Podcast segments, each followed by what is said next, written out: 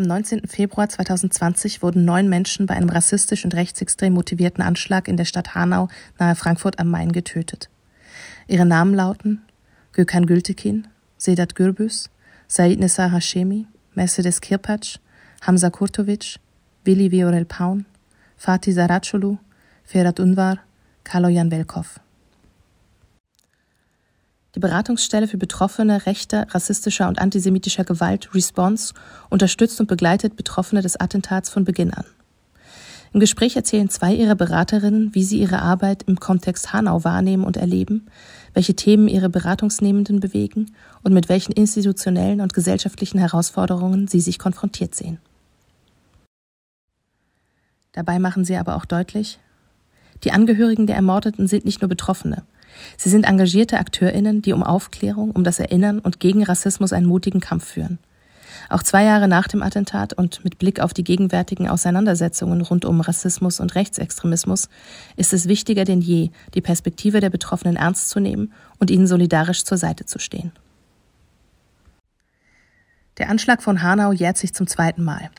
Wenn ihr auf die vergangene Zeit zurückblickt, wie würdet ihr die Ausgangssituation von Response kurz nach dem Anschlag beschreiben? Der Beginn war herausfordernd, was daran lag, dass es für Response und in Hessen überhaupt vorher keine Erfahrungen mit rechtsterroristischer und rassistischer Gewalt mit so einem Ausmaß gab. Und so ein, so ein rechtsterroristischer Anschlag hat unglaublich viele thematische Facetten, die auch alle in der Beratung eine Rolle spielen und mit reinwirken. Also politische Verantwortlichkeiten, Verantwortungsübernahmen, die Koordination und, und die Vernetzung von Akteuren. Was sind die Reaktionen der Gesellschaft auf dieses Ereignis? Wie wird das in der Öffentlichkeit und in den Medien dargestellt? Dann laufen Ermittlungsarbeiten. Das Thema Trauma ist ganz wichtig. Krisenintervention bis hin zu Fragen nach Entschädigungsleistungen, Spenden und, und, und. Also da kommen wirklich ganz viele Themen rein und die haben auch gleich zu Beginn eine Rolle gespielt in unseren Beratungen. Genau.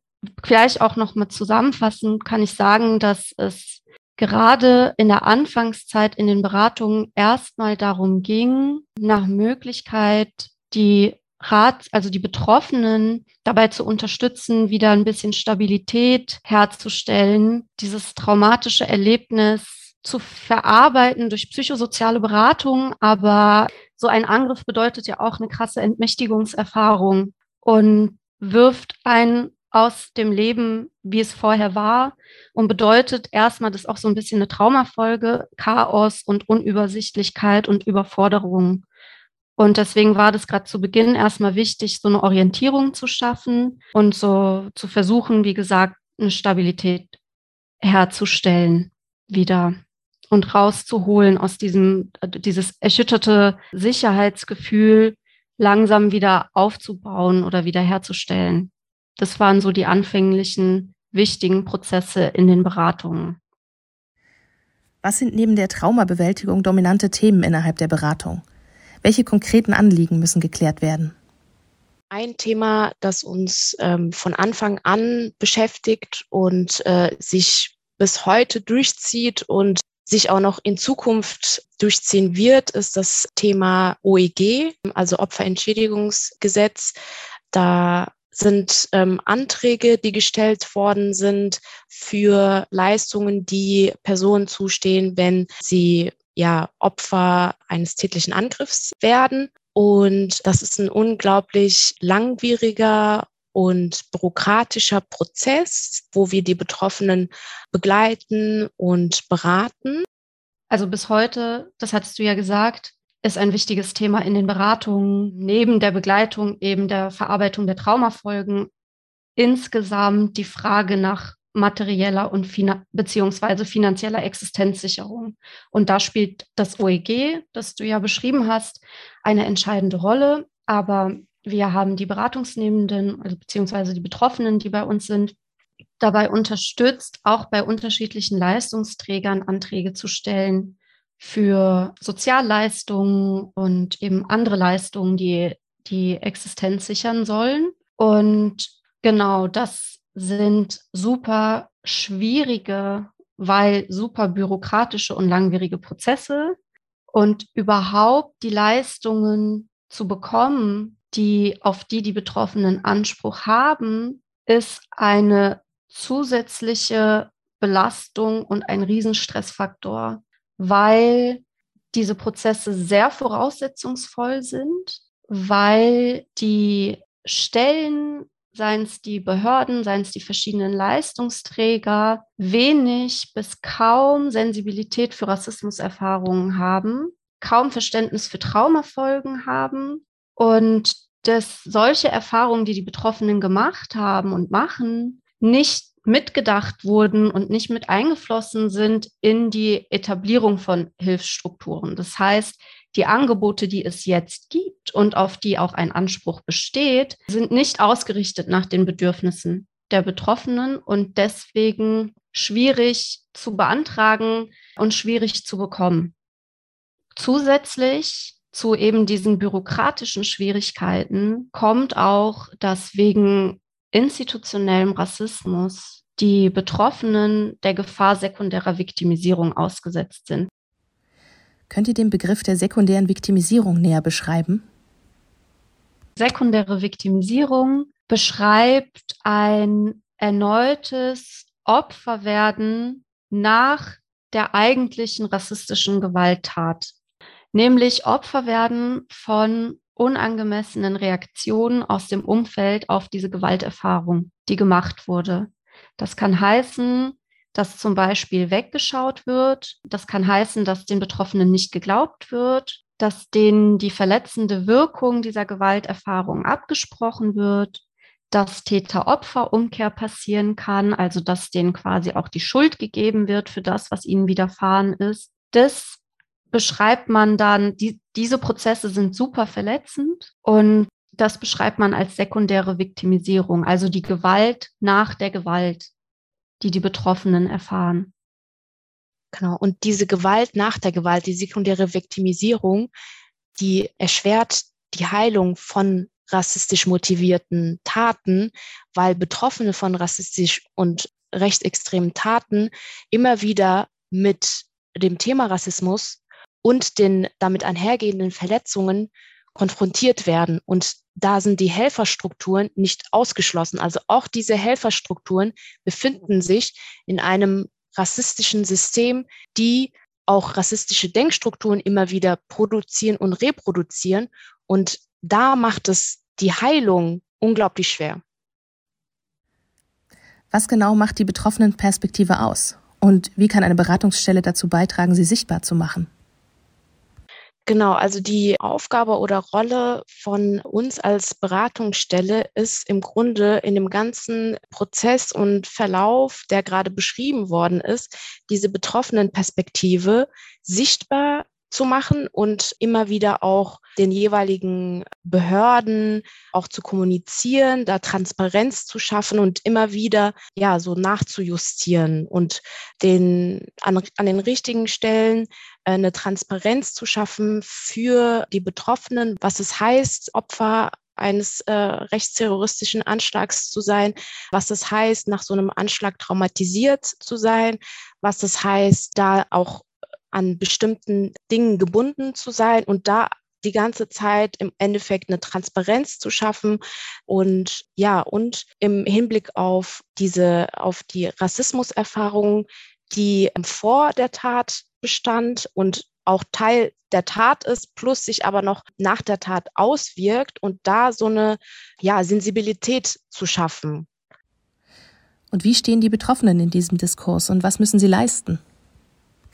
Es ist immer noch so, dass es in erster Linie die Betroffenen selbst sind, die lautstark nach umfänglicher Aufklärung verlangen, unterstützt durch betroffenen Initiativen in Hanau, zum Beispiel die Initiative 19. Februar Hanau, aber auch durch uns, also und allgemein die äh, spezialisierten Opferberatungsstellen.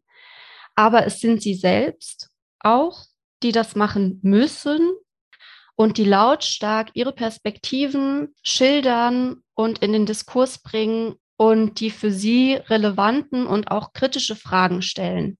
Die müssen auch gehört werden, die müssen in laufenden Ermittlungsverfahren Berücksichtigung finden, denen muss nachgegangen werden, die müssen auch in der medialen Berichterstattung thematisiert werden und aufgenommen werden. Und es ist immer noch krass oder es ist einfach krass, dass die Betroffenen unter solchen Bedingungen nach so einer schrecklichen Tat mit traumatischen Folgen neben der Trauer, die besteht, die es gibt, die Trauerarbeit, die ähm, läuft, auch noch kämpfen müssen und unglaublich viel Kraft aufbringen müssen, um gegen alle Hürden und Widerstände ihre Perspektiven und ihre Fragen und Forderungen einzubringen und den Diskurs mitzuprägen. Die Betroffenen, äh, die diese Aufklärungsarbeit machen und immer wieder auf Herausforderungen stoßen, das ist im Grunde die Gewalt nach der Gewalt. Und da beschreibt auch Chetin Gültigen, der Bruder des ermordeten Gökhan Gültigen, beschreibt das im Untersuchungsausschuss in seiner Anhörung auch sehr deutlich, weil er sagt, dass in der Tatnacht bei den Obduktionen, was da passiert ist, dass das im Endeffekt ein zweiter Anschlag war. Und das macht unglaublich sichtbar, was es heißt, dass man nach dieser Gewalterfahrung nochmal Momente von Gewalt spürt und diese ganze Aufklärungsarbeit den Betroffenen überlässt, obwohl eigentlich ja der Fokus eher auf Heilung und Trauer sein sollte. Welche konkreten Hilfsangebote haben die Beratungsnehmenden sich von euch geholt? Was ist ihnen besonders wichtig gewesen? Wo gibt es vielleicht auch Verbesserungsbedarf? Was den Betroffenen äh, sehr wichtig ist, was sie unter anderem auch teilweise in den Untersuchungsausschusssitzungen thematisiert haben, war das Thema Transparenz und Informationen zu, was ist los, wie geht es gerade weiter, was gibt es für Angebote, was sind die nächsten Schritte, die anstehen, wie laufen gerade die Ermittlungen und so weiter. Und ähm, dieses Thema Transparenz ist insbesondere bei Betroffenen, die eine traumatische Erfahrung gemacht haben und das Gefühl durch diese Entmächtigungserfahrung, das Gefühl haben, das eigene Leben nicht mehr gut in Kontrolle, also nicht selber Kontrolle über das eigene Leben mehr zu haben, äh, spielt eine große Rolle. Deswegen war es auch ein wichtiger Teil unserer Arbeit in den Beratungen, eben an diese Informationen heranzukommen und sie für die Betroffenen transparent zu machen oder ihnen Zugänge zu verschaffen zu Informationen, beziehungsweise sie dabei zu supporten, selber an diese Infos ranzukommen. Dafür war das notwendig, dass wir Kontakt aufnehmen zu Behörden, zu Ermittlungsbehörden, zu anderen Stellen und anderen Akteuren, die beteiligt sind. Und nicht nur den Kontakt aufnehmen, sondern auch in Kommunikation treten und in Kommunikation bleiben und zu vermitteln an die Betroffenen, von den Betroffenen, an die Behörden und so weiter. Ich möchte noch mal was sagen zu diesem Punkt, warum es so wichtig ist, dass es eine nachhaltige materielle Existenzsicherung braucht, die gut zugänglich ist, die unbürokratisch ist und nicht mit so vielen Hürden, wie es jetzt ist. Ich glaube, ich habe es aber auch schon angesprochen. Es ist total wichtig, nach so einem Trauma wieder Stabilität zu bekommen und Raum zu geben, um überhaupt dieses Trauma verarbeiten zu können. Dafür spielt Trauer voll die wichtige Rolle.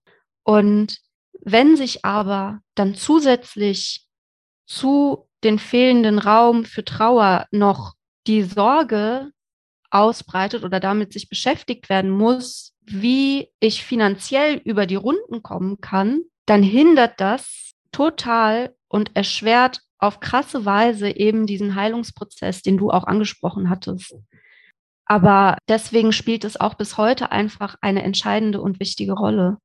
Die Folge von dem traumatischen Ereignis oder die Folge von dem rechtsterroristischen Attentat in Hanau war, dass viele Betroffene aus gesundheitlichen Gründen nicht mehr vollumfänglich ihrer Erwerbstätigkeit nachgehen konnten oder überhaupt nicht mehr arbeiten konnten. Das heißt, dass das Einkommen wegbricht. Und es ist nicht zumutbar, dass finanzielle Ängste einer guten Traumaverarbeitung im Weg stehen.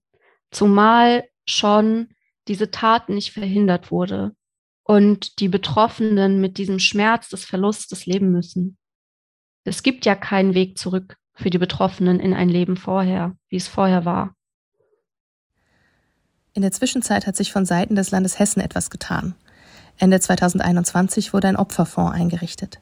Dieser Opferfonds soll auch Angehörige von Getöteten und Überlebenden des Anschlags von Hanau ansprechen. Wie ist dieser Fonds einzuordnen?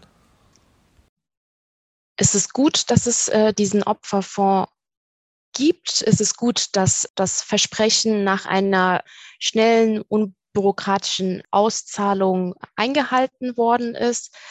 Was nicht so gut ist oder was kritisierbar ist, wäre, dass der Fonds für, also nicht spezifisch für Opfer von rassistischer und rechter Gewalt ausgelegt ist.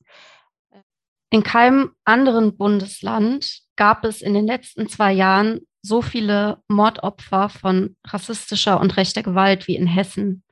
Und eine Ausrichtung des Opferfonds auf Betroffene von rechter Gewalt und rassistischer Gewalt statt, wie es jetzt ist, auf Opfer oder Betroffene von allgemeiner Kriminalität hätte eine Anerkennung der politischen Dimension des Attentats von Hanau bedeutet. Und es wäre auch ein starkes Signal gewesen für die Solidarität mit den Betroffenen und gegen Rassismus.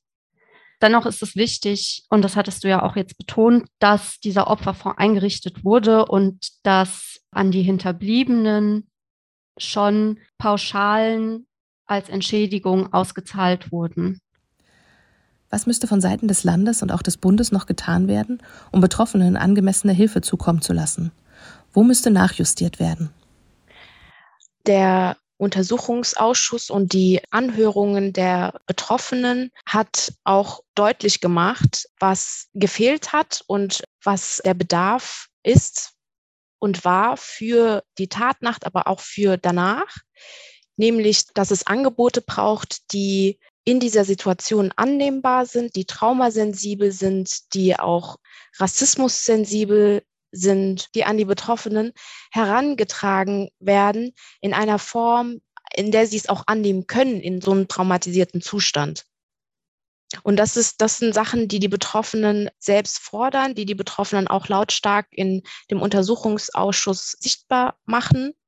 Und grundsätzlich kann man noch ergänzen, es braucht mehr als symbolische Anerkennung und mehr als Lippenbekenntnisse.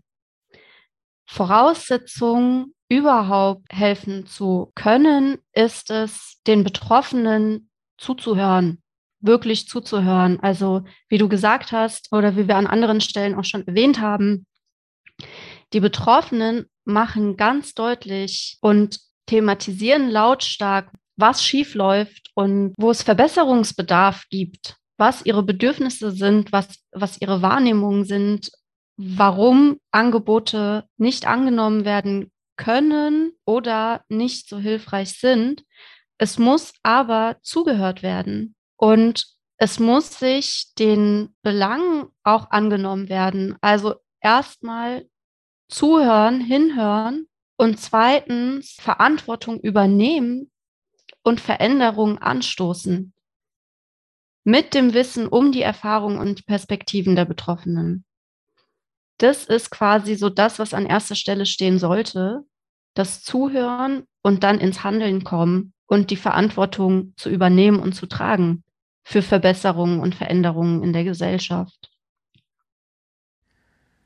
Was kann man zu individuellen oder auch zu zivilgesellschaftlichen AkteurInnen sagen? Wie können sie unterstützen? Auf der einen Seite ist es wichtig, die Rassismen, die, in denen wir auch sozialisiert worden sind, die es in jedem Bereich der Gesellschaft gibt und auch in unseren Köpfen, da ist es zum einen wichtig, diese zu äh, reflektieren, zu hinterfragen und ein Stück weit auch zu verlernen. Das ist auf jeden Fall wichtig. Auf der anderen Seite ist es aber auch wichtig, sich zu fragen, was sind die gesellschaftlichen und institutionellen Bedingungen für rassistische Gewalt Und da braucht es, ja, da braucht es auch auf institutioneller und gesellschaftlicher Basis Veränderungen, die diesen Prozess ankurbeln. Also neben den politischen Verantwortungsträgern kann auch die Zivilgesellschaft ganz viel machen, um den Betroffenen zu helfen. Neben Selbstreflexion und neben eben, wie du gesagt hast, den Fokus zu setzen auf die gesamtgesellschaftliche Bedeutung von Rassismus und institutionellen Bedingungen, die rassistische Gewalt irgendwie ermöglichen.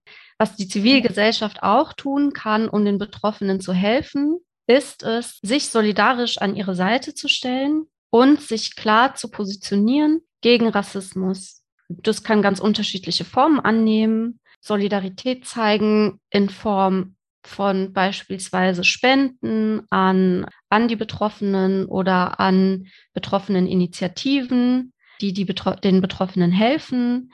Das kann passieren, indem teilgenommen wird an Demos oder zum Beispiel es finden immer zu den Sitzungen des Untersuchungsausschusses zu Hanau vor dem Hessischen Landtag Mahnwachen statt, an die kann teilgenommen werden und oder es können die Forderungen von den Betroffenen und ihre Fragen und ihre Perspektiven verbreitet werden, also ihnen quasi sie dabei unterstützen, dass ihre, ihre Stimmen Gehör finden.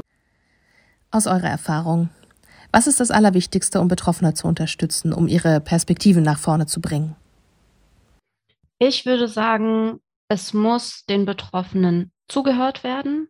Es kann geholfen werden, indem Solidarität gezeigt wird und sich an die Seite der Betroffenen gestellt wird, ihre Perspektiven forciert werden, in den Fokus gesetzt werden und es ist wichtig, dass sich für ein, eine Erinnerung eingesetzt wird, die die Perspektive der Betroffenen in den Mittelpunkt stellt und die ermöglicht, dass sich Sachen verändern können.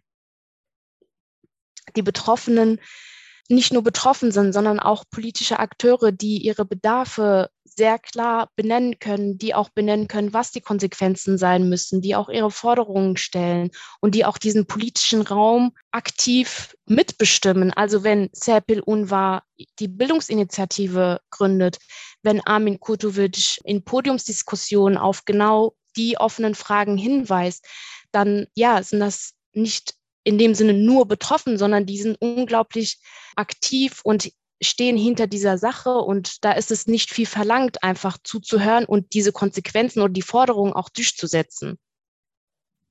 Dass die Betroffenen die Arbeit leisten, das ist nichts, was wir nur in Bezug auf Hanau beobachten, sondern dieses, dass die Betroffenen die Arbeit und die Fragen, also die Arbeit leisten und die Fragen stellen in Bezug auf die rassistische Tat.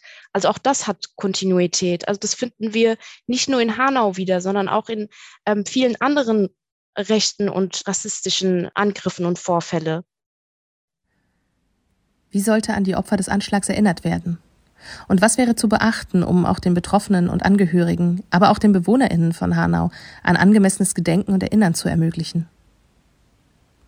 Also es gibt einen wahrnehmbaren Drang, dieses Thema abschließen zu wollen das vergessen zu wollen und so ein bisschen den Drang, dass dieses Thema auch nicht, also der Anschlag von Hanau und das rassistische Tatmotiv und die Bedeutung dieses Anschlags auch nicht mehr irgendwie in der Öffentlichkeit verhandelt werden soll und das vergessen und oder vergessen wollen verdrängt oder verkennt die Bedeutung und die Ursache dieser Tat und ist mindestens grob fahrlässig. Und es darf auch nicht vergessen werden, dass solche rassistischen oder rechten Gewalttaten auch immer Botschaftstaten sind. Das heißt, es gibt einen wirklich weiten betroffenen Kreis. Communities fühlten sich, POC-Communities fühlten sich über Hanau hinaus unsicher nach dieser Tat, fühlten sich mit betroffen. Das heißt, nicht nur für die Angehörigen, äh, die Hinterbliebenen der Opfer von Hanau, den Überlebenden, den Verletzten, den Tatzeugen, also die, den engen betroffenen Kreis, sage ich mal, und die Stadtgesellschaft ist es wichtig, dass es ein Erinnern gibt, sondern auch wirklich über die Stadt Hanau hinaus ist es wichtig, an das Geschehene zu erinnern, insbesondere an die Opfer zu erinnern und daran zu erinnern, dass so eine Tat möglich war und dass sie nicht verhindert wurde. Ohne Erinnern werden keine kritischen Fragen gestellt. Ohne Erinnern kann in den Hintergrund geraten, was für Folgen das für die Gesellschaft hat, rechte Gewalt und rassistische Gewalt. Und wie soll sich was ändern, wenn vergessen werden soll? Dann bleibt alles so, wie es ist. Und so, wie es ist, ist es nicht gut. Also wichtig beim Erinnern ist es, dass, dass das Erinnern an die Ermordeten im Vordergrund steht, an die Motivation der Tat, also warum ist das passiert oder warum kann, konnte das passieren, um da ein bisschen auch wegzukommen von dieser Täterfixierung. Und das ist im Hinblick auf Hanau, hat das gut funktioniert. Also es, ist, es stand im Vordergrund die Namen der Getöteten. Und das ist eine Sache, ja, die die Betroffenen sehr ähm, im Fokus hatten, die die Initiative sehr im Fokus hatten und also die auch gut gelaufen ist im Hinblick auf Hanau, weil aber auch die Leute dahinter standen. Grundsätzlich ist davon auszugehen, dass solche Anschläge irgendwann wieder passieren werden. Was für Schlüsse zieht ihr aus den letzten zwei Jahren der Beratungsarbeit? Solange nicht anerkannt wird, dass Rassismus ein gesamtgesellschaftliches Problem ist und nicht ein rechter Randphänomen, sondern wirklich alle Bereiche der Gesellschaft durchdringt, solange besteht die Gefahr, dass sich so ein rechtsterroristischer Attentat wie in Hanau wiederholt.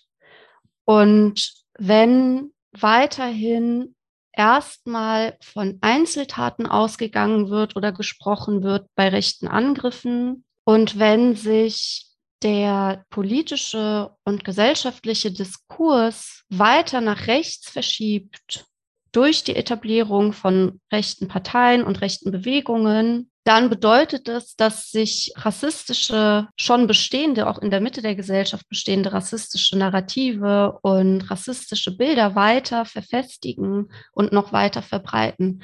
Und das ist der Nährboden für rechtsextreme Gewalttaten. Die passieren nicht, entstehen nicht im luftleeren Raum, sondern diese eben rassistischen Diskurse, Denkmuster, Narrative, die weit verbreitet sind, haben eine legitimierende Wirkmacht und die darf nicht unterschätzt werden. Solange sie das wird, besteht, wie gesagt, die Gefahr, dass sich sowas wiederholen kann.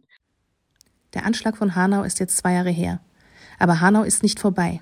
Weder für die Überlebenden noch die Angehörigen, noch für all die Menschen, die eingeschüchtert und verunsichert werden sollten.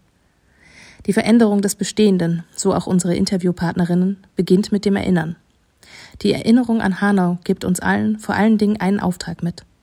Rassismus und Rechtsradikalismus mutig, laut